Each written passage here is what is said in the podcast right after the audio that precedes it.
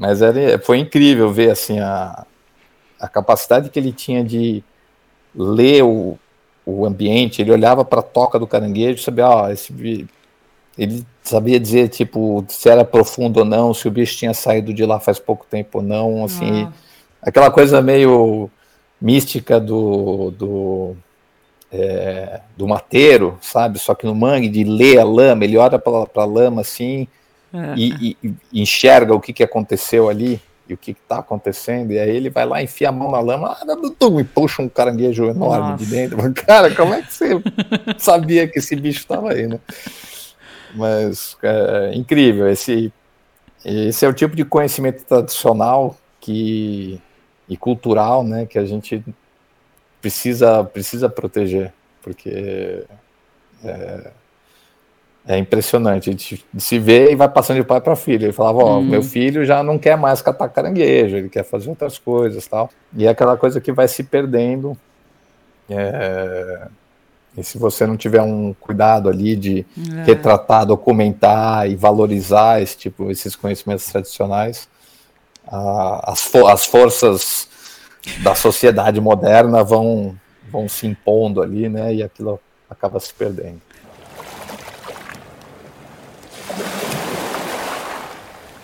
Oi, eu sou Marina Guedes e esse é o Maré Sonora, o seu podcast para navegar em conversas muito inspiradoras e de vez em quando divertidas também. Primeiramente, sejam bem-vindos e sejam bem-vindas ao episódio 160 aqui do Maré Sonora. Devo dizer que eu estou muito feliz porque o convidado de hoje eu tenho vontade já de, de receber aqui no podcast. Eu admiro demais o trabalho dele. Então, sem muitas enrolações, Herto Escobar, seja super bem-vindo aqui no Maré Sonora. Muito obrigada por topar participar. Obrigado você, Marina. Um prazer estar aqui, poder compartilhar um pouquinho da minha história com a galera aí. Estou à disposição, vamos lá. Sabe que você não vai se lembrar, mas eu preciso começar recordando, acho que foi em 2008 ou 2009. Eu trabalhava na FAS em Manaus e você veio para Manaus, você foi para Manaus fazer uma matéria para o Estadão na época. E a gente fez um sobrevoo junto com o Virgílio Viana, isso já tem muitos Nossa. anos. Uhum. Boa, eu lembro, eu lembro do sobrevoo, não dos detalhes, porque foram muitas viagens ao longo da carreira, felizmente, então não lembro de tudo, mas me tenho, tenho essa memória assim da gente fazer esse voo. E eu lembro, e aí foi lá que eu, que eu comecei a conhecer o seu trabalho e eu devo dizer que eu sou super fã do que você faz, da forma como você trabalha a comunicação, para mim é realmente inspiradora e é, um, é diferenciada do que a gente vê ainda mais nesses dias de comunicação relâmpago, superficial. Eu acho muito bom o seu é. trabalho e por isso a alegria de, de ouvi-lo aqui hoje. Não, maravilha, muito obrigado. Bom, é, eu acho mais legal sempre pedir para para os convidados falarem um pouco da trajetória, ao invés de eu sair falando, apresentando. O que, que você pode falar da sua trajetória no jornalismo, Eton, para quem não conhece o seu trabalho ainda? Bom, res, resumidamente, é, eu comecei, eu, eu, me formei, eu fiz minha graduação fora do Brasil, na, nos Estados Unidos, na Western Michigan University. Foi uma daquelas coisas que a vida caminhou para esse, esse lado, assim, eu fui fazer intercâmbio né, na, na high school, quando eu estava no colegial aqui no Brasil. Eu sou, sou paulistano, nascido e, e criado em São Paulo, capital. E fiz esse intercâmbio, me dei bem lá, fiz muitos amigos tal, resolvi que eu ia voltar para fazer faculdade lá nos Estados Unidos também. E consegui, voltei, uh, fiz jornalismo nessa, nessa uma universidade de porte médio ali dos Estados Unidos e, e aprendi a fazer jornalismo ali. Eu sempre, eu, eu, eu cresci lendo jornal, assim, sempre teve jornal na minha casa, meu pai sempre leu e ele lia, botava o jornal de lado, eu ia lá e catava as partes, ele brigava se eu bagunçasse o jornal, né? Tinha sempre que deixar as, o jornal na ordem certa ali. Mas enfim, eu cresci, apesar de não ter jornalistas na família, eu cresci num, num, num, convivendo com é, o papel, com o jornal, né? Em papel na mão, assim. Eu tenho muita lembrança de estar deitado no sofá com o jornal na mão e recortando, fazendo clippings assim nas coisas que eu curtia, sabe? E enfim, aí quando é, surgiu o momento de escolher uma carreira, foi assim, eu, eu naturalmente falei, pô, quero fazer jornalismo. E foi muito bacana, tive o jornalismo feito nos Estados Unidos é muito diferente do jornalismo no Brasil, né? Tem toda uma, uma estrutura narrativa, a língua é muito mais é, sucinta, dinâmica, é, é, bem diferente, né? Mas uh, eu tive uma experiência muito legal lá porque as, as universidades americanas têm é, elas têm programas de jornalismo que estão sempre vinculados a algum jornal universitário muito bem estruturado, né? É, então você pega uma experiência prática na própria graduação muito forte, né? Então você aprende a fazer na prática mesmo, trabalhando dentro de uma redação. E foi o que eu tive lá. Tinha um jornal da universidade que era é, o Western Herald. Que legal. E, e era meu, fechamento pauleira diária mesmo, assim, de ir para rua, cobrir eventos. É, e todo o processo de fechamento, de edição, de jornal. Gente, na época que a gente ainda literalmente colava, né? Imprimia as páginas, colava num, num, num papelzão ali, mandava para gráfica. Enfim, eu tive uma experiência prática muito legal lá, mas não, sem trabalhar com ciência, cobertura geral assim de notícias. E aí eu me formei, voltei para o Brasil no final de 99 e surgiu uma oportunidade de começar a trabalhar no Estadão. Eu entrei lá, primeiramente fazendo aquele trabalhinho de recém-formado, foca, né, tal, e aproveitando muito do, do, meu inglês, né, o fato que eu tinha um inglês fluente, isso abriu, abriu, facilitou muito a, a minha vida assim no início da carreira. E aí, a partir do momento que eu comecei a ter oportunidades de sugerir minhas próprias pautas, né, é, naturalmente eu comecei a propor pautas na área de ciência Uhum. ligadas a questões de ciência e meio ambiente, que são coisas que eu sempre gostei muito, fazem parte da minha, da minha personalidade, assim, né? Sempre curti muito. Então, quando eu tinha uma chance, eu propunha alguma coisa ligada a esses temas, e com os passar dos anos, e muitos anos se passaram nessa história, eu fui me especializando é, na cobertura de ciência e meio ambiente e passei a, a fazer essencialmente só isso. Então foi uma combinação do de aptidão profissional, né, desejo de ser jornalista, casada com os temas que eu sempre gostei e continuo uhum. gostando e amando, que é ciência e meio ambiente. E foi um casamento maravilhoso, continua sendo, né? com muitos percalços e dificuldades, sobre os quais a gente pode falar também, mas enfim, a minha história é essa. Eu fui para fora, estudei, voltei para o Brasil, já entrei de cara no Estadão, acabei ficando 19 anos lá hum. e saí do Estadão em 2018, final de 2018, e recebi um convite para ir para a USP, para trabalhar no jornal da USP e aceitei. Tem sido uma experiência muito bacana lá também. É, fazendo reportagens especiais, é, mais aprofundadas, assim como eu fazia no Estadão, eu passei a fazer no jornal da USP. E tô aí, tô fazendo o que eu adoro, que é hum. fazer reportagem.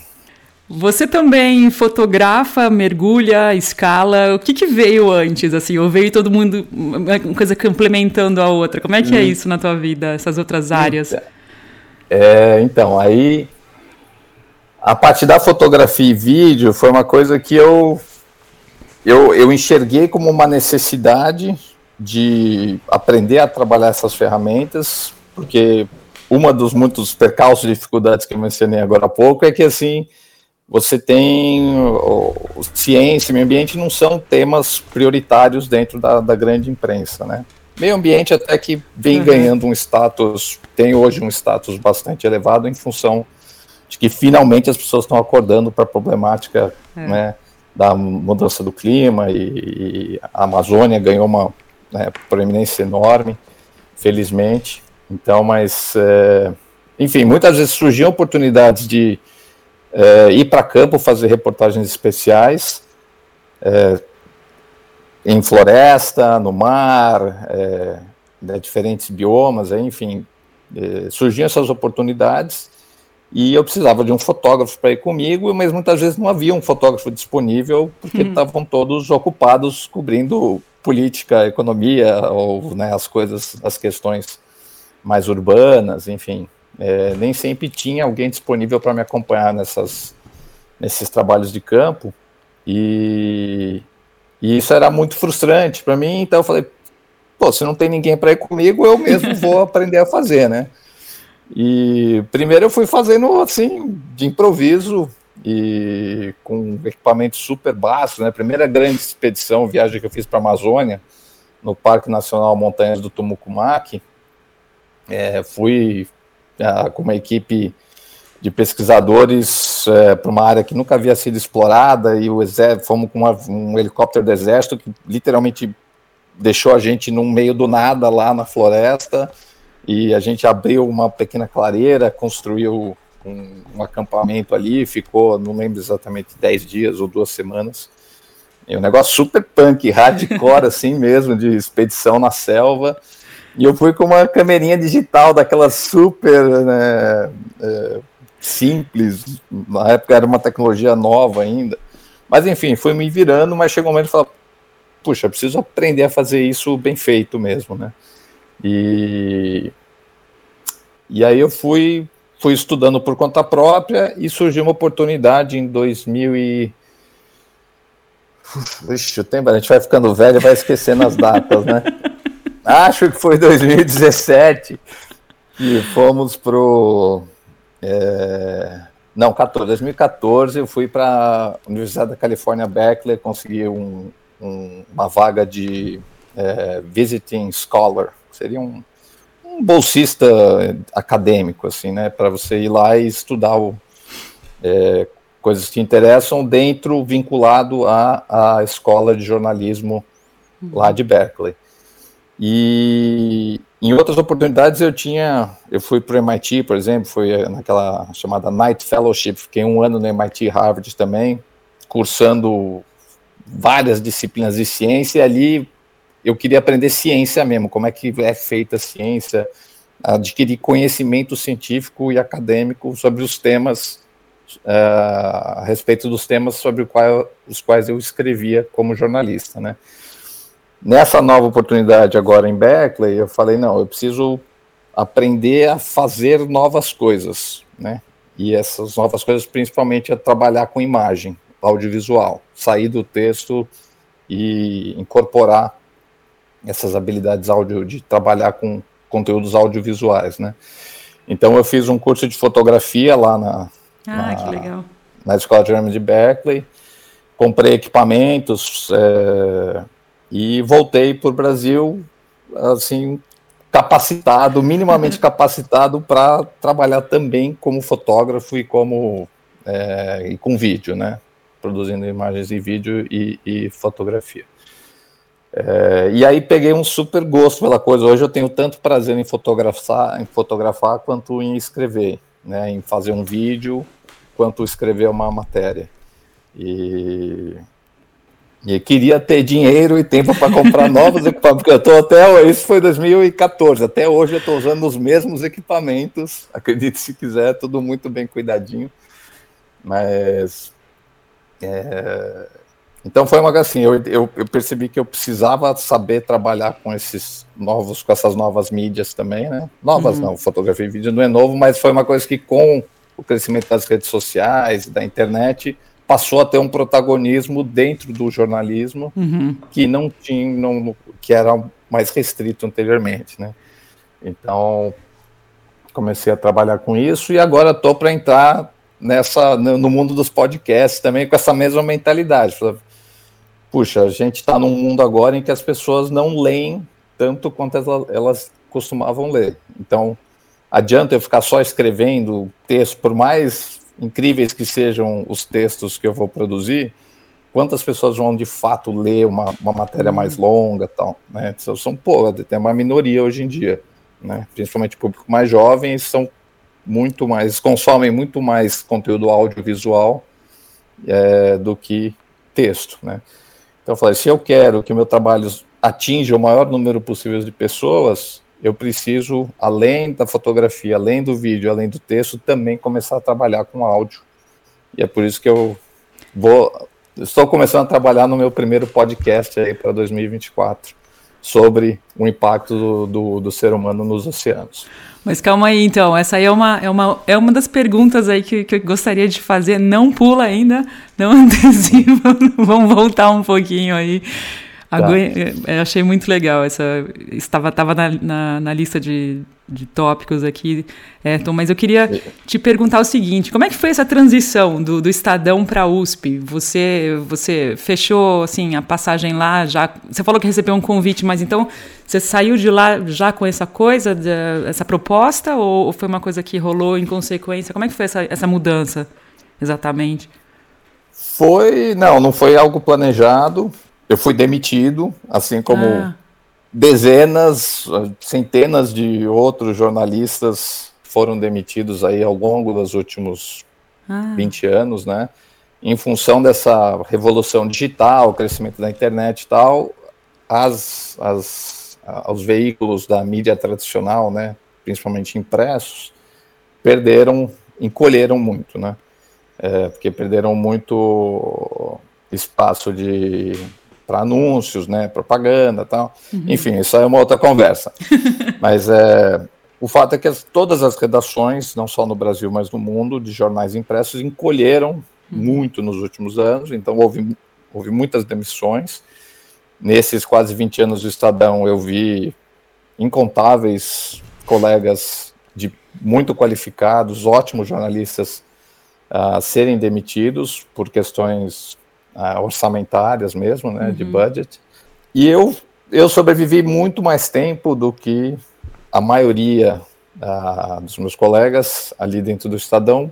Acho que por eu fazer um trabalho que era muito específico e diferenciado, né, e mais difícil de ser substituído é, ou ser reposto.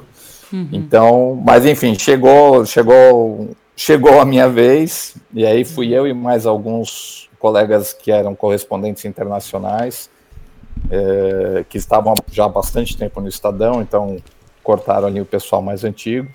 Tá. E eu saí, e como eu, eu conhecia muita gente na USP por contatos profissionais ao longo né, de cobrir ciência, né, eu, eu, eu, tinha, eu tinha muito, tenho muitas fontes dentro da USP. É, alguns desses professores conhecidos souberam é, ficaram sabendo que eu havia saído do Estadão e me convidaram para uhum. ir para a USP. E pareceu, para mim, foi um, um match perfeito, assim, eu falei, putz, eu vou estar tá na maior universidade da América Latina, maior centro de produção de ciência do Brasil e da América Latina, jornalista de ciência tem tudo a ver, tem uma, uma estrutura muito legal de comunicação lá na USP, muito maior do que eu inclusive sabia que existia. Ah. É, quando eu cheguei lá foi uma surpresa imensa, assim, tem uma redação completa, super bem organizada, com o Jornal da USP é um jornal de fato, assim, com que produção legal. diária de, de, de conteúdo é, noticioso, não é, não é uma assessoria de imprensa, né, é realmente um veículo de jornalismo que também, que é, claro, voltado principalmente para a USP, tem uma parte dele que é institucional, mas a maior parte do conteúdo que o Jornal da USP produz é conteúdo jornalístico sobre ciência, sobre os acontecimentos do dia a dia tal, trazendo professores da USP para comentar o noticiário. É, enfim, tinha uma estrutura muito bacana ali, já montada, e aí eu me juntei a essa equipe e a gente está aí todo ano melhorando, crescendo. Tá, tá sendo uma experiência bem legal. Mas não foi planejado, foi uma oportunidade que apareceu e, e, uhum. e tem sido, eu topei, tem sido, tem sido muito bacana. Eu pensei em te fazer duas perguntas, acho que podem ser em uma, né? Fazer juntar duas em uma. Que a primeira é, é você na, na, na, tua passada, na tua passagem, desculpa, pelo Estadão, você tinha, como é que era a tua relação jornalista cientista? Como é que você se preocupava nesse sentido? Porque rola, né? Infelizmente tem aquela coisa da, de muitos pesquisadores por verem a quantidade de bobagem que sai na mídia tem aquela ressalva, não, não, não vou falar contigo porque vai, já sei que vai vir bobagem, sabe? Não, não tem, mas você, como uhum. você tem um uhum. nome e você tem uma trajetória que já responde, né, pela qualidade do teu trabalho, Você tinha esse tipo de, de barreira, assim, Ayrton? E, e eu imagino que chegando já na, na, segunda pergunta, na USP, isso foi o contrário, né? Porque você está dentro da universidade. Foi mais fácil para você uhum. essa, essa relação? Como é que foi isso? É, essa, essa relação cientista-jornalista, né?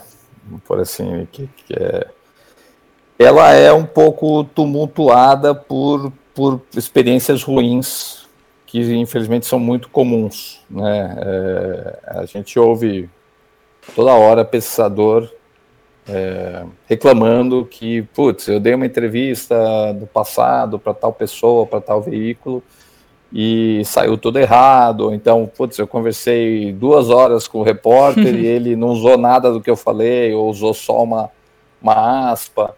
É, então, tem, tem. É, muitas vezes você chega numa fonte, né, chega para entrevistar alguém que tem experiências ruins passadas com é, nessa relação com, com o jornalismo, com a imprensa.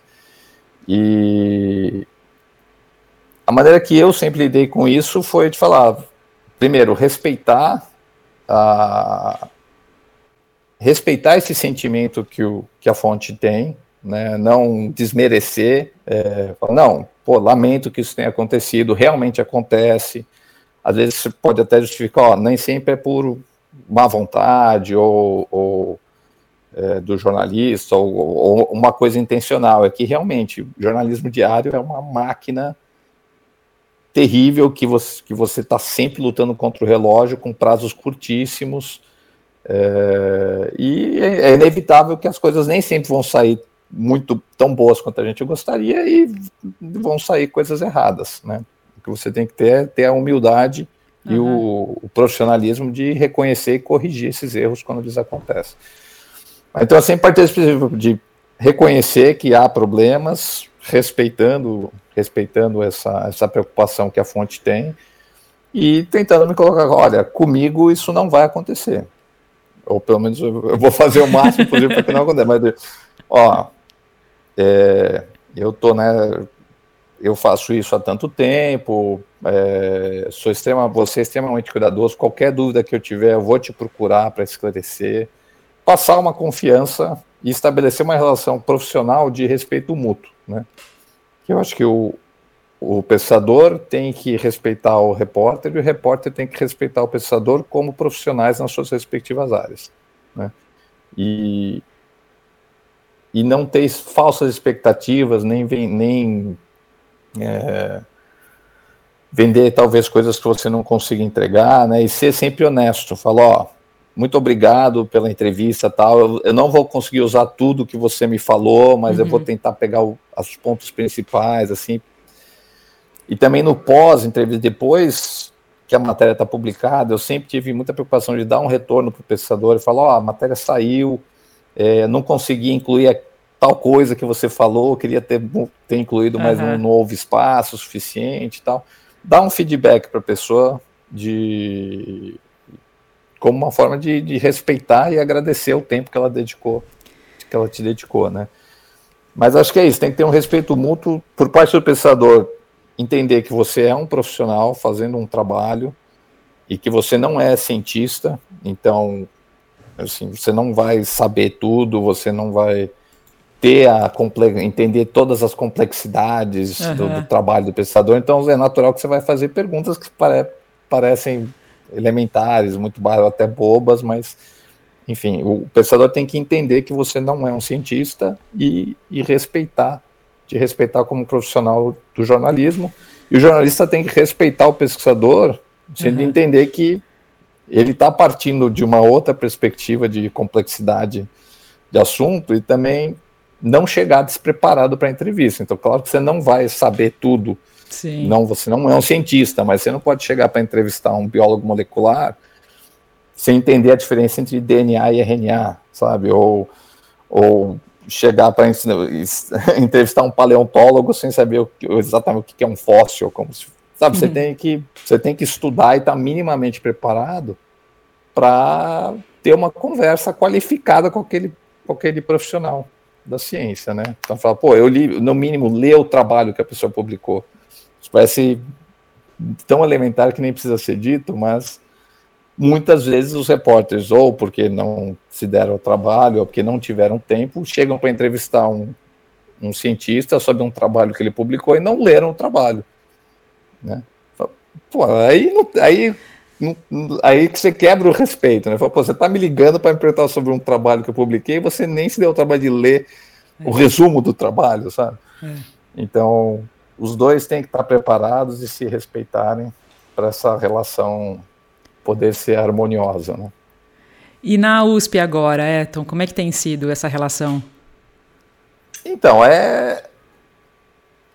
Eu, eu, eu tenho uma opinião que se aplica à minha realidade, que não é a realidade da maioria, né? É, no sentido de que eu tenho muitos anos já de, de profissão, então as pessoas já me conhecem. É, então hoje eu já faz eu não tenho dificuldade em conseguir que as pessoas me atendam, o que não era verdade no início da carreira, né? E também essa preocupação de que eu vou publicar alguma bobagem, isso não tem, eu, eu, isso eu não sinto mais, mas é em função de uma carreira que eu construí. Eu não sei dizer se um, um repórter que está começando agora a cobrir essa área vai encontrar essa dificuldade. Eu imagino que sim, sei que sim, mas não tenho como mensurar isso porque uhum. eu, eu não vivo isso mais na, na, minha, no meu dia a dia de profissão, né? Mas certamente é um problema que ainda existe e precisa ser trabalhado. E mesmo dentro da USP, às vezes, a gente tem, tem dificuldade de conseguir é, uma resposta de um pesquisador, que ele abra um espaço para dar uma entrevista. E aí, acho que a gente tem que levar em conta que todo mundo hoje tem vidas muito corridas. Né? Então, não necessariamente ele está deixando de te atender porque ele ou ela está deixando de te atender porque ele não valoriza o trabalho da imprensa, ou não valoriza a divulgação científica e tal. Simplesmente que, da mesma maneira que você me procurou e eu não consegui te atender né, de imediato, e a gente não consegue atender, fazer muitas das coisas que a gente gostaria de fazer no dia a dia, porque não sobra tempo, às vezes o, pensador é um ser humano, uma pessoa como nós, que é pai, que é, que é mãe, que tem família, que tem problemas domésticos, que tem mil funções uh, profissionais, problemas que precisam ser resolvidos, e nem sempre a pessoa vai conseguir te atender no prazo que você precisa. E o problema é que o prazo do jornalismo é sempre muito curto, né? É, então acho que isso, a gente tem que tem que ser justo também na, na avaliação que a gente faz. É, que as pessoas nem sempre vão conseguir nos dar a resposta que a gente precisa no tempo que a gente precisa. Mas o nosso trabalho como jornalista é insistir e conseguir esse espaço, né? Faz, o bom jornalista consegue isso. E fala, não, preciso só de 10 minutinhos, tal, para o senhor esclarecer uma questão aqui, olá, papapá. E aí você vai garimpando para conseguir. Mas mesmo na USP, a gente, tendo um veículo institucional, tem é, é um desafio você conseguir fazer a apuração e conseguir todas as entrevistas que você precisa num prazo no prazo necessário, né, num prazo adequado.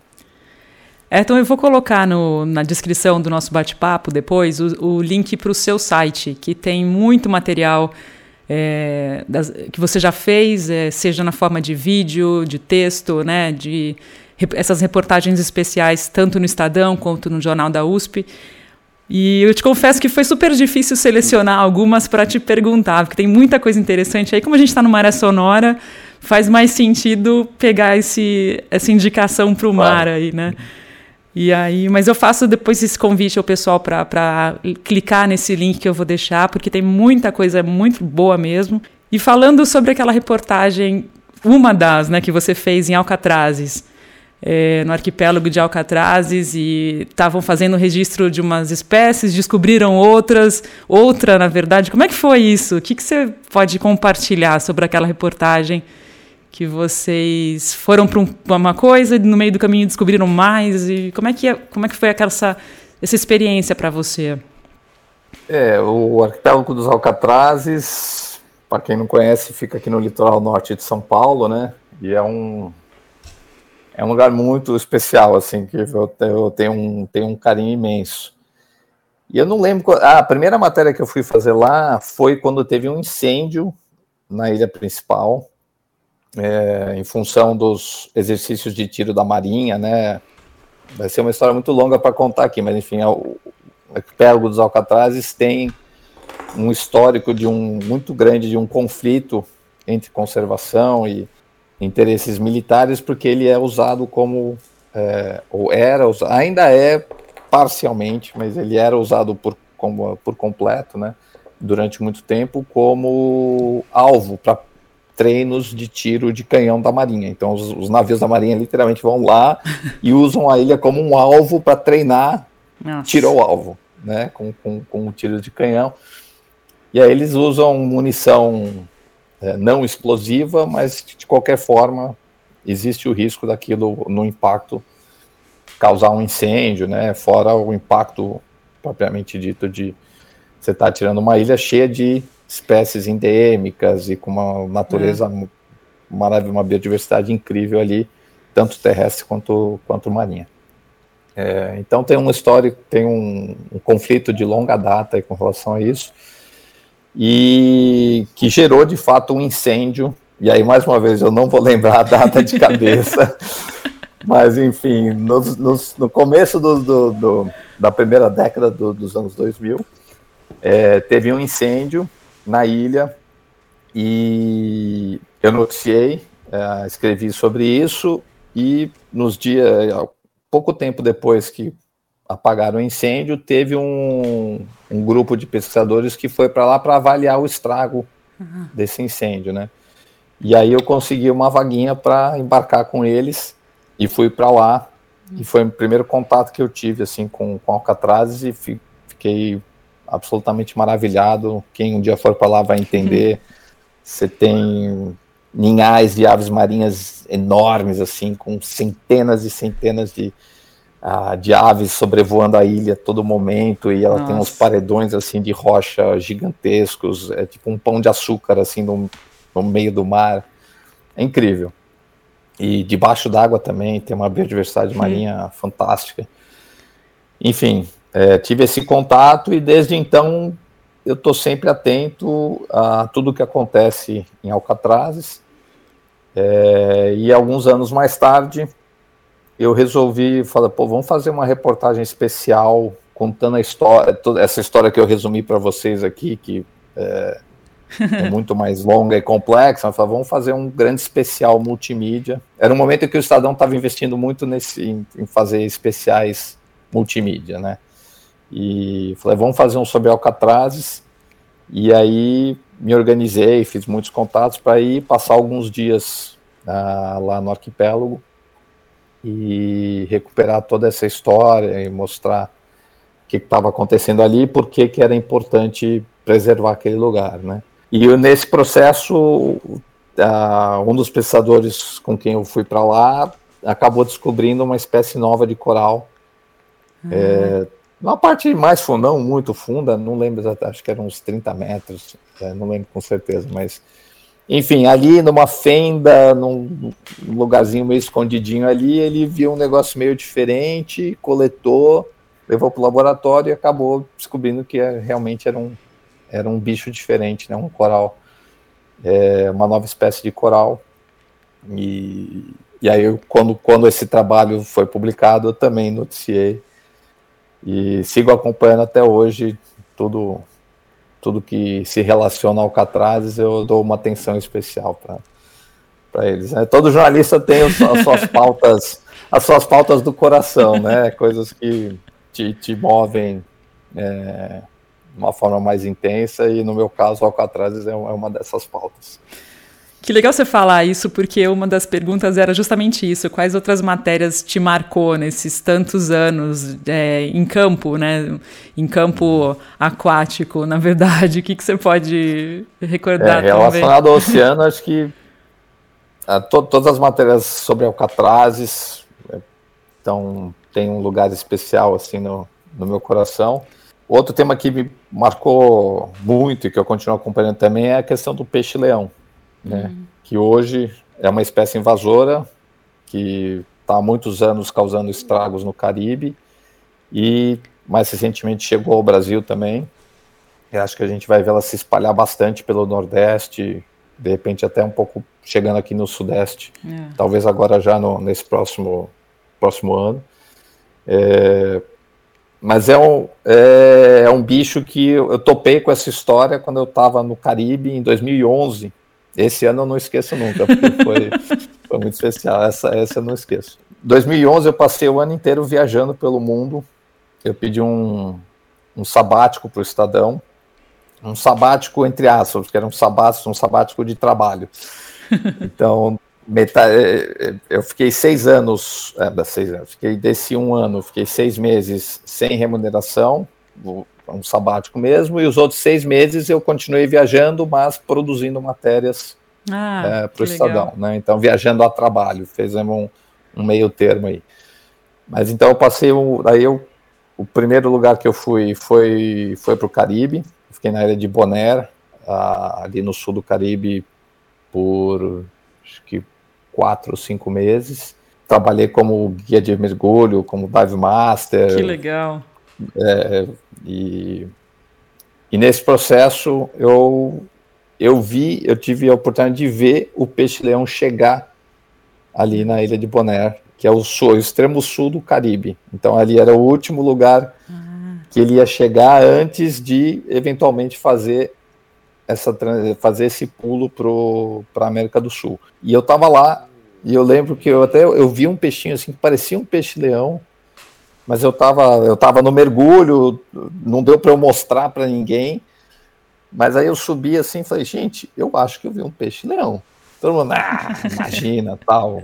Assim, é uma coisa que era possível dele estar tá ali, uhum. mas assim, né, você acabou de ver assim do nada, nem estava procurando, né? Eu acho que vi um peixe-leão. E aí, mais para frente, começaram a aparecer indivíduos adultos, enfim, foi confirmado que de fato a espécie tinha chegado ali. E até hoje eu digo, era um peixe-leão, eu realmente vi, possivelmente a primeira pessoa a ver um peixe-leão em Boné. É, mas aí que eu fui entender, conhecer a história dessa espécie invasora tal, eu falei, puta, que negócio fascinante, aterrorizante e fascinante ao mesmo tempo, né? E aí, na, na, série de reportagens especiais que eu fiz durante esse ano, foi uma série que a gente batizou de Repórter Viajante. A primeira reportagem que eu fiz foi sobre o peixe-leão, relatando essa chegada dele ali no sul do Caribe e uhum. já olhando adiante as, o risco dele também invadir o Brasil mais adiante. E, e vi isso realmente aconteceu no ano passado, retrasado, e tô, sigo acompanhando aí, mas na área de oceano, na área marinha, assim, é um, é um outro, outra história que, que também me marcou, assim, marcou minha carreira como jornalista. E depois de lá, você foi para onde nesse período que você ficou fora do Brasil, direto? Aí de lá eu fui. Eu passei rapidamente pela Califórnia, fui conhecer as sequoias gigantes ah, ali. É, mas ali foi mais rápido. Aí depois eu fiquei um mês no Sri Lanka, fiz uma matéria sobre conflitos entre elefantes e humanos. É, bem bacana também. Fiquei três meses uh, em, no Sudeste Asiático, na Indonésia, né, em Bali, e uhum. também passeando, visitando outras ilhas e a região de Raja, Raja Ampat, que é é, é, é Papua, é, que, que, é uma área anexada pela Indonésia, oficialmente é Indonésia, mas é Papua. E, e, é a área é a maior de maior biodiversidade marinha do mundo, tá ali. E aí eu embarquei num navio escola é, que estava passando que pelas legal. ilhas dentro de um projeto de educação ambiental e apoio a comunidades tradicionais é, da região. É, mergulhei bastante ali, foi fantástico, assim, esse é o lugar mais lindo que eu já vi na minha vida, com certeza.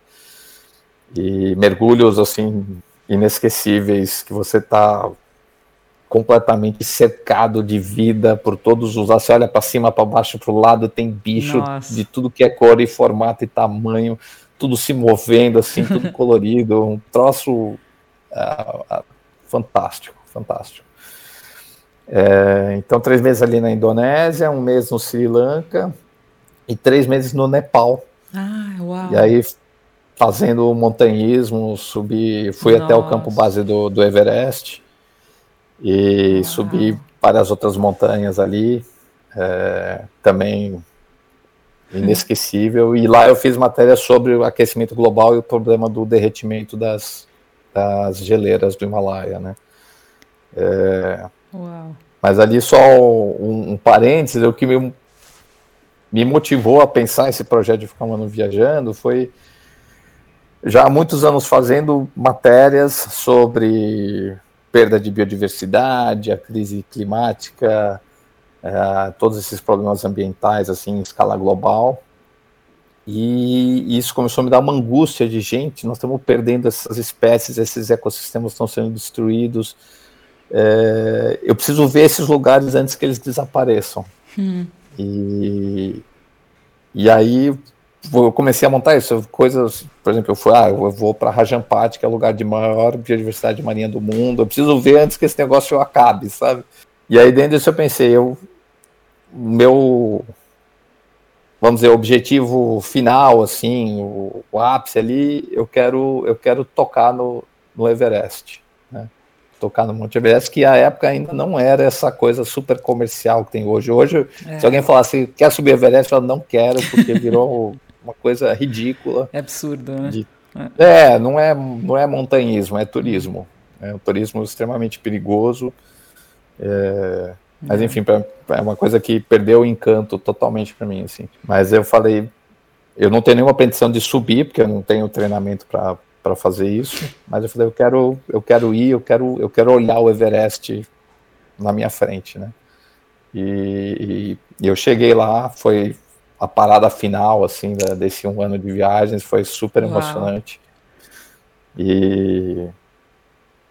E tá lá, e é uma coisa assim, eu não subi, mas eh, dentro desse espírito eu vi o Everest antes dele virar essa palhaçada que é hoje, sabe? É... É. Enfim, foi, minha motivação foi essa. É, foi motivado por uma angústia de ver as coisas sendo perdidas e falar, eu preciso é. ver, experimentar isso antes que desapareça. Né? Como é que tá teu tempo aí? Dá para fazer algumas perguntas aí? Você tá na correria? Dá. Não, vamos lá. Eu tô falando pra caramba, depois você. Não, não, vou, não, corta, não vou cortar nada, não. Quiser. É sensacional, porque você vai falando, daí me dá vontade de fazer várias outras perguntas, mas não, você tá já aí na boa vontade pós-operado, não quero. Não Sim. quero te alugar muito tempo, não. Por isso que eu não, te pergunto. Eu lembro, a gente fez um, uma mesa redonda, que era eu e mais alguns jornalistas, uh, sendo entrevistados ou mediados por, por, por um pesquisador é, para falar sobre divulgação científica tal. E a gente falando pra caramba, ele, porra, vocês estão sempre dizendo que a gente precisa ser objetivo, dar respostas objetivas, vocês, porra, vocês falam sem parar, meu. Eu falei, é, realmente, né, a gente tá, tá sendo meio hipócrita.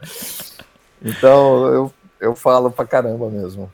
Não, Mas, maravilha. Aí você edita da maneira que você achar necessário. Sem mágoas. Pode cortar. Maravilha. Não, eu vou.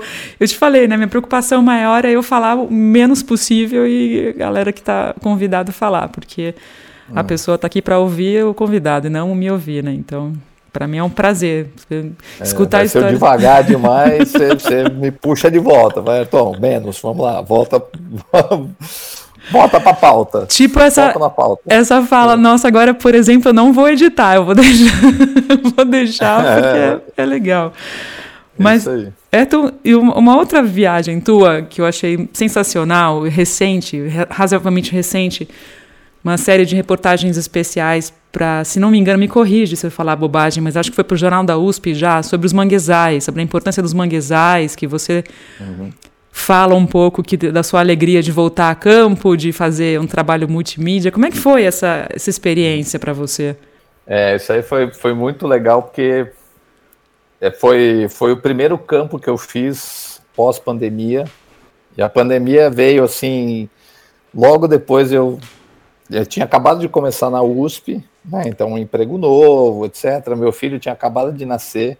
Ah. Eu tinha acabado de mudar de apartamento, a minha vida estava assim, uma, uma bagunça totalmente caótica. É, aquela coisa de filho pequeno, que você não dorme, né? Uma loucura. E aí veio a pandemia, você fica trancado. Imagina, eu, a coisa que eu mais amo fazer é ir para campo. E eu acho que esse é um, talvez o que diferencia mais o meu trabalho do, de, de outros jornalistas, né? É essa paixão pelo campo e, e, e, a capacidade de, de você contar coisas que você realmente viu, sentiu, experimentou, viveu, né? É, que quer dizer, você não, não tem como você escrever de uma forma apaixonada pela Amazônia ou pelo oceano, por alcatrazes, ou falar do peixe-leão, se você nunca viu um peixe-leão, se você nunca viu alcatrazes, se você nunca mergulhou, se você nunca entrou no mato e, e, e sentiu a Amazônia na pele mesmo, assim, sabe? É, é, é, diferente. Então isso, essas experiências de campo, elas, elas enriquecem demais o, o, o jornalismo que você é capaz de produzir, né? Sobre aqueles assuntos. E eu sempre, como eu sempre gostei de, de ir para o mato, de, de mergulhar tal, essas coisas se juntaram e acho que isso enriqueceu muito o, o, é, o meu trabalho como jornalista. Né? E é uma coisa que eu amo fazer. Então, quando veio a pandemia e me privou de fazer isso, foi muito frustrante e angustiante ficar fechado em casa fora todas as a angústia de, de ver né uhum. a, a, tragédia acontecendo é, todas essas coisas terríveis que aconteceram no Brasil naquele período não vamos nem entrar nisso porque é, enfim então teve esse, esse período todo de clausura né e aí quando finalmente surgiu a oportunidade de voltar para campo eu apliquei para um edital da Fundação Grupo Boticário que estava dando bolsas para apoiar a produção de reportagens uh, relacionadas aos ambientes costeiros e marinhos. Né? E aí eu mandei, mandei uma proposta e eu falei, pô, quero fazer, vamos fazer alguma coisa diferente, né? Qual é um, um ambiente que eu ainda não tive oportunidade de, de, visitar, que eu ainda não, não fiz? Eu falei, eu nunca, nunca entrei num, num manguezal, né? Então, falei, vamos fazer alguma coisa relacionada com os manguezais. E aí mandei e foi aceito e eu tive a oportunidade de conhecer nesse processo a professora Yara Schaefer Novelli, do uh, do Instituto Oceanográfico da USP, que é assim a grande matriarca da, do estudo, estudo de manguezais no Brasil, que é uma pessoa incrível, que virou minha amiga, assim. Mas enfim, aí eu fui estudar. Eu não, eu não manjo muito de manguezal, sei que é um negócio importante, mas vamos lá, eu quero entrar, eu quero me enfiar o pé na lama e aprender e, e, por que, que os manguezais são tão importantes e tal. E aí fui, estudei pra caramba.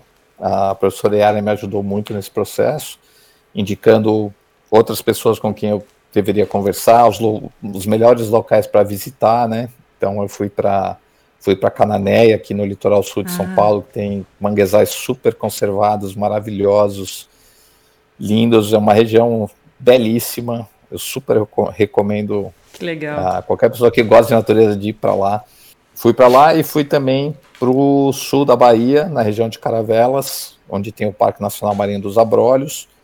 E junto de Abrolhos tem também é, uma reserva extrativista ali, que protege um manguezal, que tem muitos.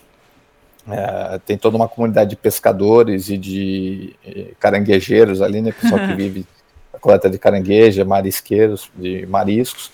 E fui para lá também e aí fiz aquele esquema de fazer tudo sozinho, fotografar, filmar, entrevistar tal. É, e fiz uma matéria super longa a respeito de manguezais, com, com um foco especial na questão do carbono azul, que recente, estudos recentes têm mostrado que os manguezais têm uma capacidade gigantesca de estocar carbono, né, uhum. né, é, no subsolo principalmente, no, na lama, né? Então eu fiz uma matéria sobre os manguezais e focando um hum. pouco mais nessa questão da, da, capacidade, da importância deles no contexto climático de mitigação das, do aquecimento global, enfim, estocagem de carbono. E aí me enfiei na lama mesmo, assim, no Cananéia. Eu fui, fui para lá com uma equipe da professora Marília Lignon da, da Unesp, de registro, e passamos três dias lá, que legal. enfiado na lama, cobrindo e tal, e ela falou, cara, muita gente já veio fazer matéria com a gente, mas você é o primeiro que entrou na lama para valer. Porque todo mundo entra, pisa um pouquinho, faz uma foto, grava entrevista e volta pro parco. Eu, eu me enfiei na lama mesmo, assim, perdi dois tênis na lama. Foi, mas, pô, me diverti, virei criança de novo lá, tava lindo, assim, todo preso até a cintura na lama, dando risada, achando maravilhoso, assim. Então, é, foi, foi isso, essa matéria tem essa história, assim, teve esse edital e e falei, vou para um lugar que eu nunca fui. Foi Manguezal e agora sou apaixonado pelos manguezais e tô doido para voltar para um. Eu vi que você relata que você perdeu uma sola de sapato, mas já estava consertada, já, já, resolveu o problema, né? Que você falou que você perdeu aí nessa, é. nessas andanças na lama. Foi lá nessa, foi. nessa história? Foi, foi nessa trip aí, uma hora. acho, que, acho que uma perdeu o tênis inteiro e a outra arrancou a sola. Porque quando você afunda na lama, cria uma sucção ali, é. né? E às vezes você puxa, você, você, a perna sai, mas o tênis fica lá, né? Se não tiver bem amarrado. Nesse caso, ficou a sola. É. É. E caranguejo, não tem. Como é que era? Porque são, são grandes, né? Não são? Os caranguejos de mangue são tem, enormes, tem. né? Tem, tem, tem, tem diferentes espécies, né? Tem os tem pequenos, tem grandes. E eles são meio assustadores, assim, lá em Caravelas que eu, que eu, eu, eu entrei no mangue com um catador de caranguejo, ele e o filho, e ele pegava assim como se a gente estivesse pegando um gatinho fofinho, sabe? Não, pegava os bichos com aquelas pinças gigantes, é... assim. Nossa. Mas ele, com uma facilidade, eu, é que é um bicho que mete medo, assim, mas realmente você só precisa saber como segurar, né? é, mas era, foi incrível ver, assim, a, a capacidade que ele tinha de ler o, o ambiente, ele olhava para a toca do caranguejo, sabia, ó, esse, ele sabia dizer tipo se era profundo ou não, se o bicho tinha saído de lá faz pouco tempo ou não, assim, ah. aquela coisa meio mística do, do é, do mateiro, sabe? Só que no mangue, de ler a lama, ele olha para a lama assim é. e, e, e, enxerga o que, que aconteceu ali e o que está acontecendo, e aí ele vai lá, enfia a mão na lama, ah, e puxa um caranguejo enorme Nossa. de dentro. Cara, como é que você sabia que esse bicho estava aí, né? Mas é incrível, esse, esse é o tipo de conhecimento tradicional que, e cultural né, que a gente precisa, precisa proteger, porque é, é impressionante. De se vê e vai passando de pai para filho. Ele falava: Ó, hum. meu filho já não quer mais catar caranguejo, ele quer fazer outras coisas tal. E é aquela coisa que vai se perdendo. É... E se você não tiver um cuidado ali de é. retratar, documentar e valorizar esse tipo, esses conhecimentos tradicionais, a, as, as forças da sociedade moderna vão, vão se impondo ali, né? E aquilo acaba se perdendo. Você sabe que quando eu estava preparando nossa conversa, assim, o que, que ia te perguntar, eu me lembrei de uma. Naqueles momentos é, bizarros de confinamento que a gente passou, né? Eu participei uhum. daquelas. Eu participei de pouquíssimas lives, na verdade eu ficava mais assistindo do que participando. E teve uma que foi muito bacana, Ayrton, que, é com a, que foi com a Silvia Dota, que ela tem um canal é, focado na divulgação da, das ciências polares, né? Então ela me convidou para falar sobre jornalismo científico na época e em 2020 isso. E aí teve uma questão que ela me fez que foi sobre é, essa coisa de fake news, essa coisa de jornalismo que, que desinforma, que comunicação que não informa, que faz ao contrário, né? Serve uhum. como um desserviço tal. E ela me perguntou sobre como o que, que, eu, é, que, que eu fazia no sentido de garantir que eu estava sendo estava me informando pelos caminhos corretos, quem que eram as, as minhas referências, como ter certeza de que você está tá indo nas fontes certas. E, e aí eu, eu, mencionei o seu trabalho, né, como, como jornalista dessa área de ciência e meio ambiente no Brasil, que para mim era, para mim era e é ainda uma referência, para essa importância assim de você buscar não qualquer entre aspas mídia, né, qualquer jornal que você nem sabe de, de onde que é tal, a importância de você atentar para quem são essas referências na área de comunicação. Eu mencionei você para né, como, como quais eram os exemplos que eu poderia me inspirar. Quais são os para você, Ayrton? O que, que você pode falar nesse sentido? O que, que você, como que você é, toma um cuidado para suas informações? O que, que você pode orientar nesse sentido de uma pessoa que não sabe de onde começar? Quais são as, os caminhos para garantir uma boa informação? Ó, a primeira coisa que eu diria é que todo jornalista tem obrigação de ser cético, é, extremamente rigoroso com relação às informações que ele vai transmitir. Né? Mesmo que seja um, um, um cientista renomado, de uma instituição renomada, que seja um trabalho publicado numa revista renomada, você tem a obrigação de checar e questionar tudo. Né? E é muito comum eu encontrar erros ou omissões em, em, entrevistas ou em trabalhos publicados até, é, ou coisas que não estão devidamente contextualizadas ou explicadas tal. Porque muitas vezes, voltando a essa questão da, da, do corre do dia a dia que todo mundo vive, às vezes você faz uma entrevista e o pensador vai falar alguma coisa que ele puxou de memória e não necessariamente está correta. Ou pode ser uma, uma coisa que você entende como um fato científico, mas que na verdade é uma opinião, uma avaliação pessoal daquele pensador. Né? Só que aquilo não ficou claro no momento. Então, a gente tem que checar, tem que checar tudo.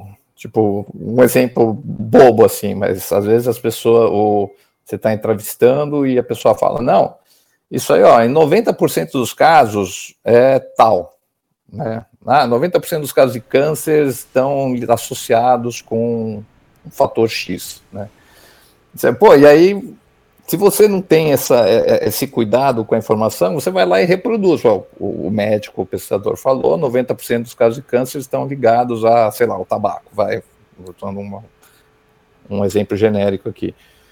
Só que ele falou 90% de uma forma genérica, tipo 90% a maioria dos casos, não é 90%. Se você olhar o dado exato, vai ser, sei lá, 83%, entendeu? E isso, e, então, se você passa essa informação adiante, aquilo vai ser, vai, aquela informação vai chegar para a sua audiência, ela, a sua matéria vai ser provavelmente reproduzida por outros veículos, e aquela informação vai se perpetuar como se fosse um, um dado, né, um fato concreto. E às vezes as fontes se enganam também, sabe? É, não, não é por uma fé, mas é, assim como a gente às vezes fala as coisas que a nossa memória plays tricks on us, né? Prega uma peça na gente, você acha, não, putz, na verdade não era. O, o, ano, entendeu? Eu não lembrava o ano que eu fui para Berkeley. Eu falei aqui, ó, acho que foi isso, mas às vezes você está entendendo, você ó, no ano de 2017, o desmatamento na Amazônia foi de X mil quilômetros quadrados, né?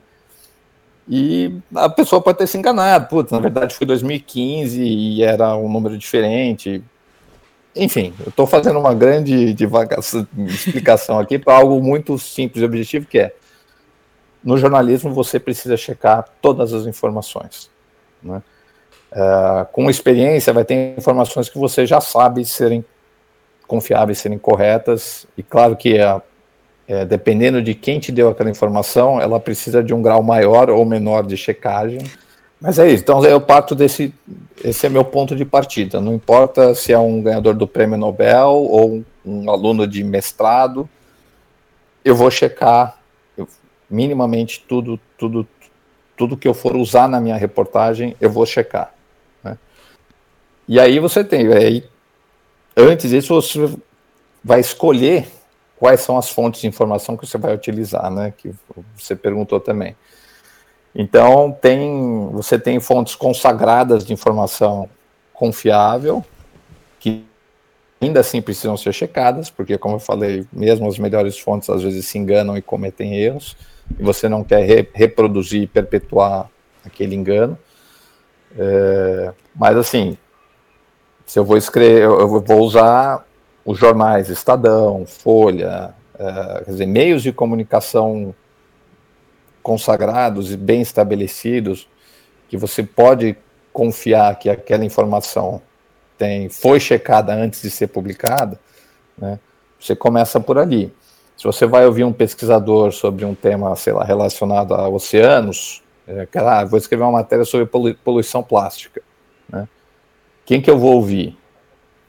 Primeira coisa que eu faço é você primeiro dar um Google, né? O, o primeiro, primeiro passo e tudo. Tá lendo, aí vamos ver o que, que aparece, aí você identifica por matérias é, que outras pessoas já publicaram, ou por estudos científicos que foram publicados, artigos, enfim, você começa a identificar algumas pessoas, fala, pô, esse professor aqui da USP já deu várias entrevistas sobre isso, aí ele deu entrevista, fala, ah, então deixa eu ver o currículo Lattes dele. Ah, realmente, ele tem uma linha de pesquisa sobre esse assunto, já publicou alguns, já publicou trabalhos científicos relacionados a isso. Não é só alguém que está sendo ouvido pela mídia, mas na verdade não tem experiência de fato naquele, naquele assunto, né?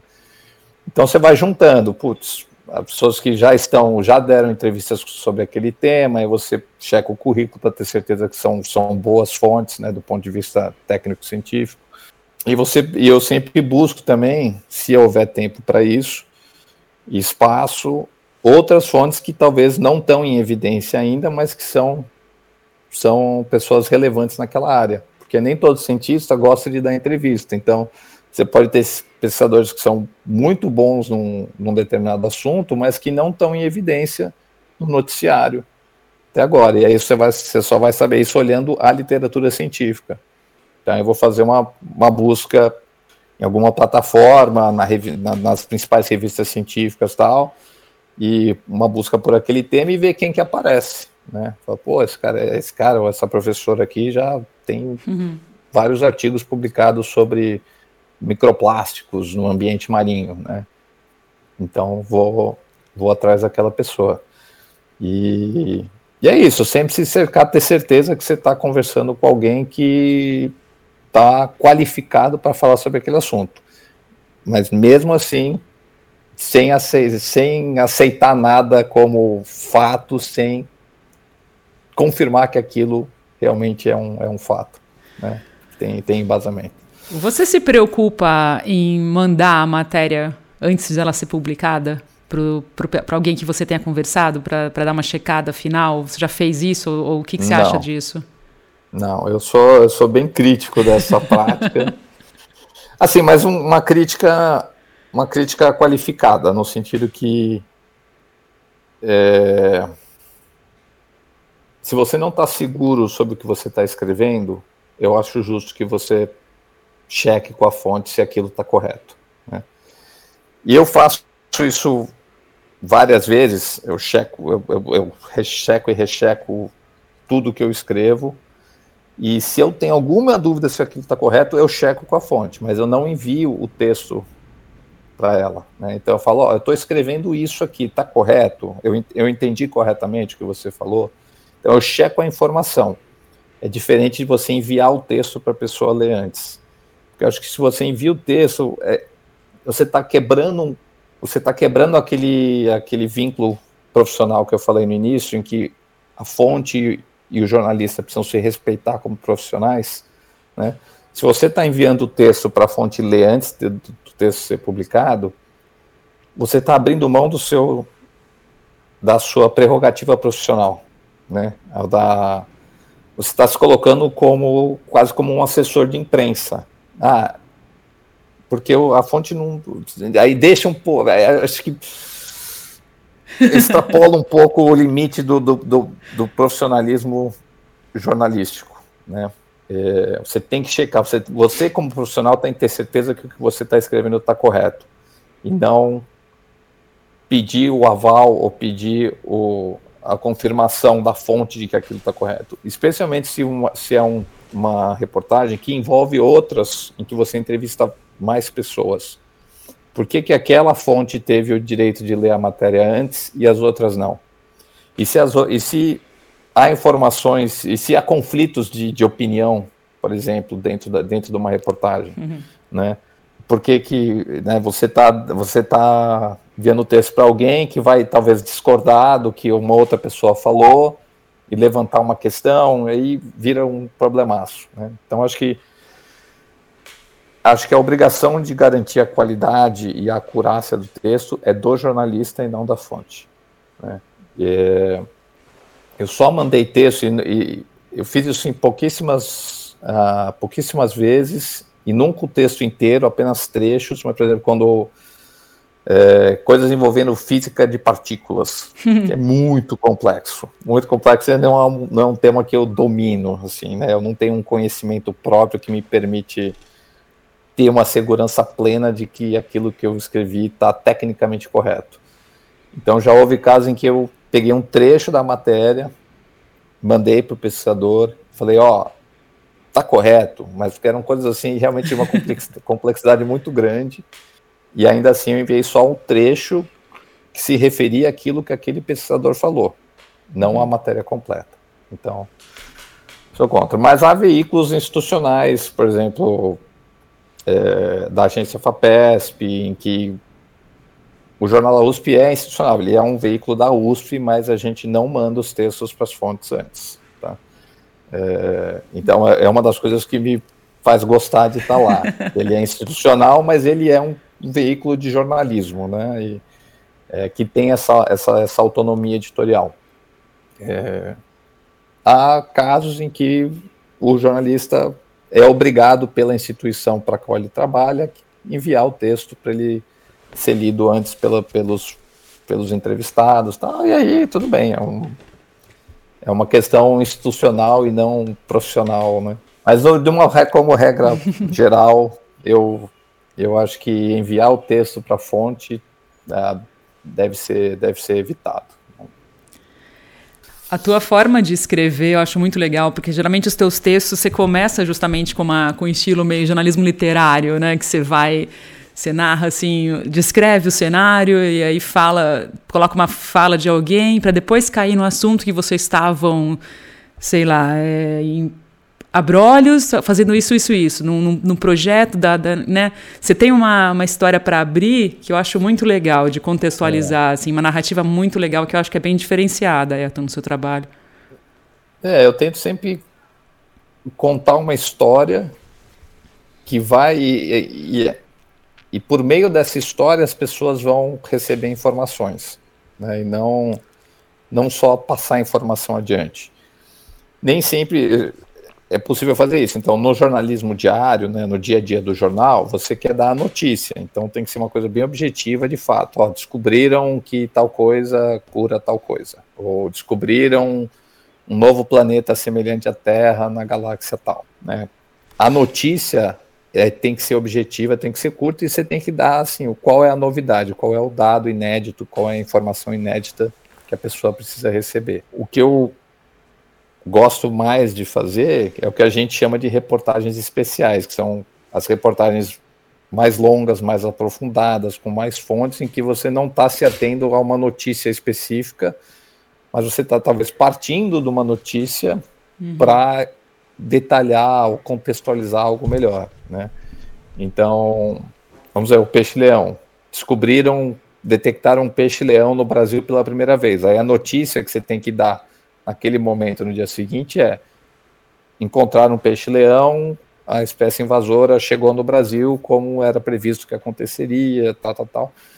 Aquela é a, você tem que dar a notícia. Você não vai ter um espaço, nem o leitor da notícia talvez vai estar interessado naquele momento em saber todo o histórico de onde veio o peixe-leão, como é que ele chegou no Caribe, como é que ele se espalhou pelo Caribe, quais são as consequências disso para os ecossistemas marinhos, tal.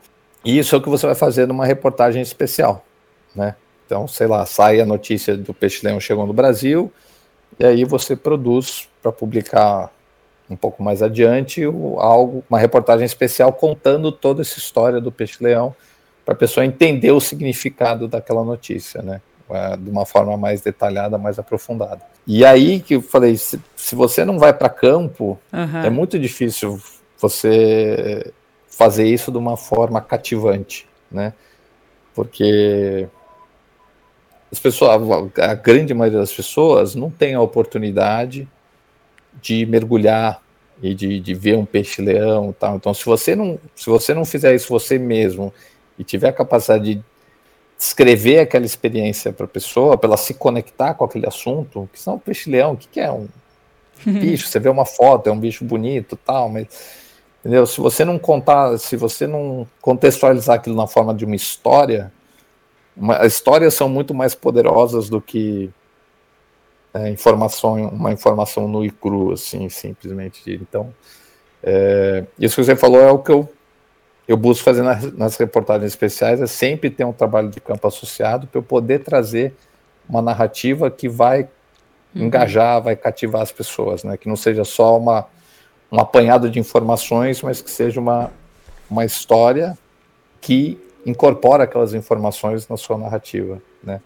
E aí eu acho que a pessoa absorve aquilo de uma forma muito mais intensa, muito mais qualificada. Né? E aí tem, tem as, as manhas assim de, de você escrever, que uma reportagem especial ela é mais longa, mais complexa do que um, uma notícia diária, mas ela não é um livro. Então você também não você você não pode escrever, é, escrever um texto literário que tem uma estrutura de é, em que a pessoa só vai chegar no, na informação principal ou no clímax da história no final, né? Você precisa, é, você ainda tem uma estrutura de um texto jornalístico em que você tem um componente noticioso, inédito, uhum. é, está ali no início para você entender por que, que eu estou falando do peixe-leão. É porque ele chegou no Brasil recentemente, foi detectado o primeiro indivíduo, alguma coisa assim mas aquilo misturado numa narrativa, assim, então tem, tem um tem, é, tem um, um balanço aí, um equilíbrio que você tem que ter entre fazer uma narrativa, mas que não seja puramente literária, ela tem que estar tá permeada em, é, você tem que ter fatos, você tem, tem que ter jornalismo embutido naquela história, entendeu? Apuração, uhum. fatos, tal. É, e acho que esse é difícil você julgar o próprio trabalho, né? Porque para mim é, é, o único jeito que eu sei fazer é aquele. mas, mas é isso. Você, você tem que ter uma historinha e a, dentro daquela historinha você vai jogando os fatos, as informações que as pessoas precisam ter para para entender e, e, se importar e dar valor para aquela para aquela história e para os acontecimentos que estão sendo narrados nela. No seu site tem uma parte que, que mostra os lugares onde você já foi, né? Tem os pins, né, no mapa. Uhum. Muitos, né? O que, que você tem aí na, na gaveta de próxima viagem? Onde você não foi que tá que continua com vontade de ir? O que, que você pode falar sobre isso? Nossa, tem tantos lugares, tantos. É, eu olho ali no mapa, pô, tem lugar pra caramba, né? Já, já viajei bastante comparado ao, a, vamos dizer, a média da população, mas nossa, é tão pouco assim comparado a, a tudo que tem para ver no mundo e até no Brasil. Tem lugares incríveis no Brasil que eu não conheço, tipo Chapada Diamantina, sabe? Putz, eu não, um lugar que eu preciso, eu preciso ir. E, é, tem vários, tem muitos lugares no Brasil que eu, que eu não conheço ainda. Já fui bastante várias vezes para a Amazônia, já andei bastante na Mata Atlântica, já, já mergulhei bastante no, aqui na costa do Brasil, fui várias vezes para Abrolhos, aqui no litoral de São Paulo, Alcatraz também várias vezes. Já fui para o Jalapão no começo, quando eu comecei no Estadão também surgiu uma dessas coisas ah, de. Que legal. Essa é outra história interessante. Veio, eu era, sei lá, estava no primeiro ou segundo ano, era super foca ainda. Mas veio, na época tinha o caderno Viagem, né, de ah. turismo, que hoje não existe mais. Hum. E aí veio, veio um convite de uma agência de viagens que queria promover o pacote deles lá do, de turismo, ecoturismo no Jalapão. Uau. E aí falou, mas é, um, é, um, é uma trip que a pessoa precisa gostar de acampar, vai ficar sem tomar banho, entrar em cachoeira, é uma coisa passeio de natureza mesmo, assim, não vai ter hotel, nada, a gente vai fazer rafting, né? É uma coisa bem legal. E aí perguntaram, saíram perguntando, putz, quem que encara essa, essa, essa bucha aqui, né? Porque para a maioria das pessoas não é uma viagem legal. É, não, não, querem passar perrengue. Mas eu falei, putz, eu topei na hora, né? Falei, opa, sou eu, mano, deixa comigo que eu vou. E foi uma, uma viagem, não lembro, de, de alguns dias que você ficava rodando pelo Jalapão, descendo o rio de rafting, fazendo trilha e dormindo em acampamentos, assim, foi, putz, o Jalapão é um lugar também fenomenal de lindo, né? E e por que, eu estava contando essa história? Já me perdi. Do, dos lugares ah, incríveis do Brasil. Lugares. Então, mas, é, mas tem muitos outros lugares que eu não conheço. E. Ilha da Trindade, você já foi? No Brasil? Trindade não fui. Ah. Tem São Pedro São Paulo, que é outro, ah. o, o, ah. famoso Rochedo, é. né? Que é, que é super isolado tal. Eu, já, é, eu conheci o Atol das Rocas, que também foi outro, um privilégio gigantesco ter, ter, ido para é. lá. É, mas tem muita coisa linda no Brasil, no mundo. Nossa, é, quantas montanhas no, no, nos, nos, Andes que eu não conheço, que eu putz, a nunca fui para Patagônia, sabe? Tem, nossa, tem, tem muita coisa para ver ainda. E como é que é você nessas pautas é, pegando barco assim? Você sofre de, você mareia? Você é tranquilo para você quando você tem que fotografar? Zero. E... Não, é, eu, tenho, eu tenho essa sorte de não, não enjoar no mar também. Que é uma coisa que você não tem controle, né? Você enjoa, você não enjoa. Não é uma, não é uma escolha que você faz. Dizem que piora com a idade, né? Eu não sei se é verdade. Eu não sei. Aí tem o pessoal que enjoa e toma, toma remédio, né? Dramin, outras uhum. coisas, e acaba conseguindo levar de boa, assim. Mas eu, eu tenho a sorte de não Ai, precisar de remédio. Eu, eu, eu, fico, eu fico de boa no mar, assim. E adoro, putz, adoro aquela, aquela sensação do. Você fica meio com aquela crosta de sal na pele, assim, sabe? Depois de um tempo você precisa tomar um banho e começa a incomodar, mas é uma. Putz, não sei, é uma sensação gostosa, assim, de você estar tá ali no mar e sentir aquela maresia e. e putz, e olhar em volta, assim. E, Sei lá, o mar para mim é, é lindo, assim, né? Mesmo quando não tem nada, que é só, só água o só o movimento da água assim é, é muito bonito. E estar tá embaixo d'água é maravilhoso, né? Putz, você, você vê a vida marinha e, e, e só a sensação de de estar tá ali, né, flutuando entre aspas debaixo d'água. E eu gosto muito de olhar para cima também, você vê o sol uhum. entrando pela água assim, putz, é, é lindo, é lindo, eu adoro, adoro estar tá no mar. E olha só, eu tenho mais duas perguntas, se tiver paciência, para a gente fechar Vamos aqui lá. esse bate-papo. E daí fica aberto, a hora que você quiser retornar, vai ser um super prazer. É. Então tem tantas coisas para falar contigo, para ouvir você, não para falar, mas para ouvir, que é, puxa, não, vontade não falta. A primeira dessas duas eu queria saber o seguinte: é, você também foi contemplado recentemente, você falou lá no comecinho do nosso bate-papo, é, para fazer um trabalho agora ciência via podcast pelo Instituto Serra Pilheira, que você agora tá já foi lá para o Rio fazer um, um, início de um treinamento e aí agora tem esse novo projeto para sair. Queria te pedir para contar sobre essa iniciativa, o que, que vem pela frente aí, o que, que você pode antecipar sobre isso. É. Então, isso, como eu contei, foi outra demanda, necessidade profissional que eu senti, eu falei, putz, podcast está crescendo pra caramba, as pessoas adoram ouvir podcast. Eu, particularmente, não tinha até recentemente o costume de ouvir, mas sempre vi as pessoas comentando, ah, eu adoro, ouço tal podcast e tal. E percebi que aquilo era, um, era uma mídia interessante de trabalhar e que tinha um poder muito, uh, muito grande, assim, de, de cativar ouvintes, de, de atrair pessoas, né? Então eu falei, pô, preciso aprender a trabalhar com, com esse negócio também. né? Não dá para ficar só escrevendo. E, pô, já incorporei a fotografia, incorporei o vídeo, agora vou incorporar também a, o podcast. E algo super novo para mim, porque eu nunca, nunca, não tenho nenhuma experiência trabalhando com, com áudio, né? Mas estou tô estudando, estou pesquisando, estou me familiarizando com, essa, com esse formato de mídia. E já faz muito tempo que eu queria também enviar algum projeto para o Instituto Serra Pilheira, que é uma agência de fomento de caráter privado, né, de fomento à pesquisa e divulgação científica, e tem projetos muito legais, é, financiam projetos muito bons. E aí eles abriram um edital para financiar podcasts de ciência, e eu falei, putz, perfeito, perfeito. né? É exatamente o que eu precisava. E aí falei, vou mandar um projeto, mas eu vou falar sobre o quê? Vou fazer um podcast sobre o quê? E naturalmente caí no mar, né? Uh, poderia ter feito algo com a Amazônia, com floresta, claro, mas é, eu tenho essa, eu tenho uma preocupação também de sempre dar atenção para pautas, né, para temas que não estão talvez recebendo a atenção que merecem. Né? Então, a Amazônia é uma pauta é, importantíssima para o planeta.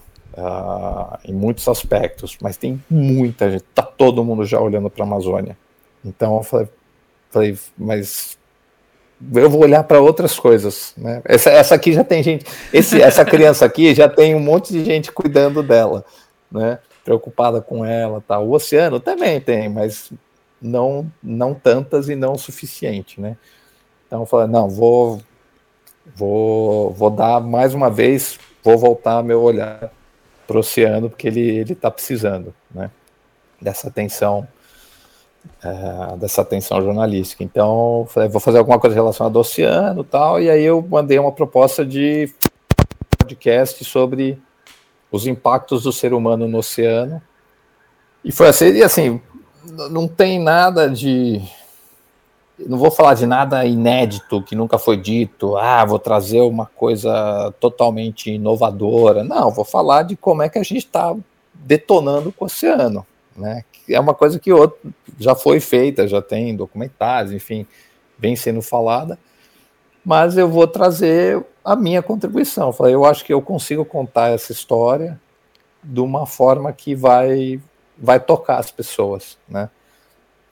Usando essa experiência, a, a minha própria vivência com, com o mar, né, que eu trouxe algumas coisas, alguns relatos para você aqui, desse carinho que eu tenho, essa paixão que eu tenho, que é uma coisa genuína, então eu vou poder falar com, com, com autenticidade sobre isso, né, porque eu, eu tenho uma preocupação legítima com, com o oceano, eu sou apaixonado pelo mar, então é, é para lá que eu vou e eu acho que eu vou conseguir, então, mostrar esse, é, essa problemática para as pessoas de uma forma que, que realmente ganhe, ganhe a atenção, o coração das pessoas, né?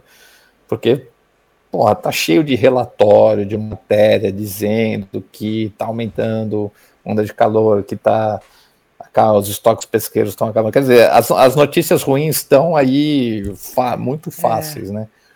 Mas é aquela diferença. Uma coisa é você ler que um relatório está dizendo que daqui X anos não vai ter mais peixe, ou que ah, tem mais plástico do que peixe no oceano.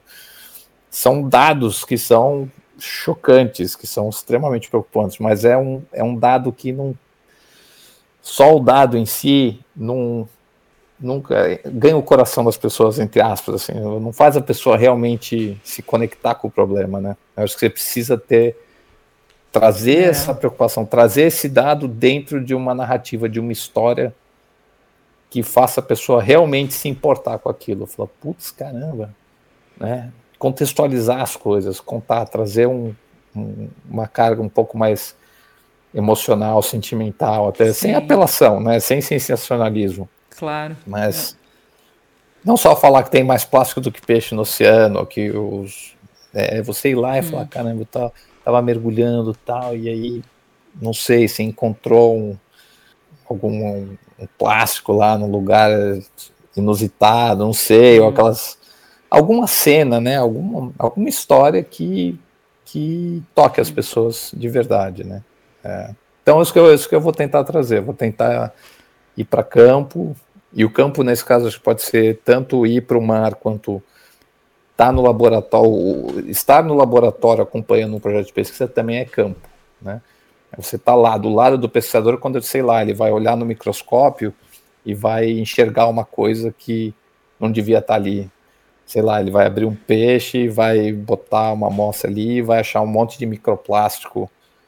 É, ali eu tô no, eu tô no campo, eu tô ali do lado do, hum. do, do, cientista, vendo a coisa acontecer e vou poder contar isso no, numa de uma não só dizer o que, que ele encontrou, mas contar como ele encontrou e qual foi a reação, como é que ele reagiu, o que, que ele falou quando ele viu aquilo, sabe? Enfim, trazer umas histórias mais interessantes, e aí eu vou, vou fazer isso para o podcast está previsto para ser lançado em julho de 2024. Então, primeiro semestre, primeiro semestre do ano que vem vai ser pauleira de muito trabalho. E você então está definindo aí os lugares para a produção desse conteúdo? Não está fechado ainda? Está fazendo essa, essa criação? Estou fazendo. Eu, eu acho, né? Estou na pré-produção, que é uhum. justamente voltando ao que você me perguntou no início. Eu estou fazendo exatamente uhum. aquilo que você questionou. Pô, como é que você sabe com quem falar? Qual é a fonte de que informação? Legal. É boa. Né? É, é exatamente o que eu estou fazendo. Eu, eu delimitei, tá? Eu vou ter cinco episódios. Eu vou falar sobre esse, esse, esse assunto, então é o plástico, aquecimento global, é, sobre pesca, enfim, delimitei os temas. Eu falei, quem que eu vou entrevistar sobre cada um desses temas? Eu não posso entrevistar 10 pessoas, porque senão não vai ficar pronto nunca. Então eu preciso selecionar uhum. estrategicamente quem eu, com quem eu vou falar, quais são os estudos e os relatórios que eu preciso ler sobre cada um desses temas, né? E para onde que eu posso ir a campo, quais são as opções de campo que eu tenho para conseguir trazer uma boa história uhum. de volta desse campo, né? Então, onde que eu posso ir para ver o problema da, da pesca predatória, né? Uhum. Eu não vou ter, não vou poder embarcar num, entrar, embarcar numa, num barco de pesca e ficar 20, 30 dias no mar, né? Então, como é que eu faço? Pô, vou talvez ver um desembarque, né, uhum. num porto pesqueiro, assim. Então, eu estou conversando com as pessoas para identificar para onde eu posso ir para contar as histórias que eu quero contar, e quando que eu, é o, me, o melhor momento de ir para esses lugares, com quem que eu vou para esses lugares, porque eu não posso chegar lá sozinho também, preciso Sim. ter alguém que vai poder me me explicar o que está acontecendo. Então é todo esse processo de pré-produção. Que né? legal. Quem, onde, quando a, a, a, apuração vai ser feita. Né? Mas ó, essa, essa pergunta que eu fiz agora não, não era uma das duas, tá? A segunda vai ser efetivamente agora. Então, só para tá. esclarecer. Prometo não, que... já queimou, não tem direito não. a mais nenhuma pergunta. Não, não, por favor, Vamos não lá. diga isso. A última é o seguinte, Eton. Você tem vontade de fazer um livro?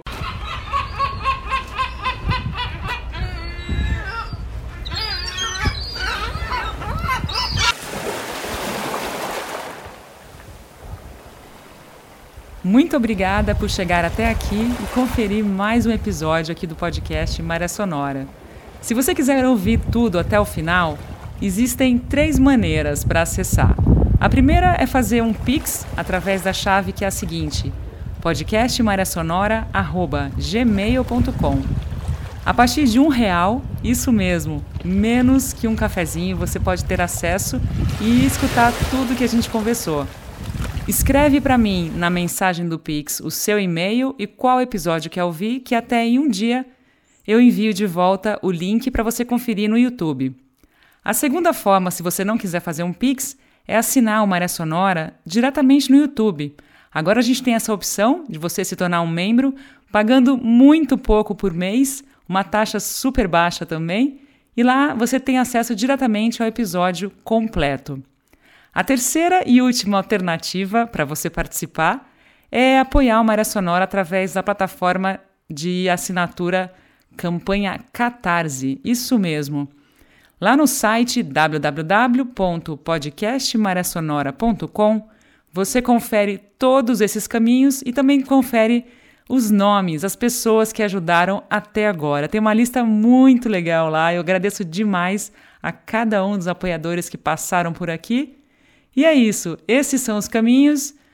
E muito, muito obrigada. A gente se vê na próxima quinzena. E como sempre, eu desejo a todos vocês ótimos ventos.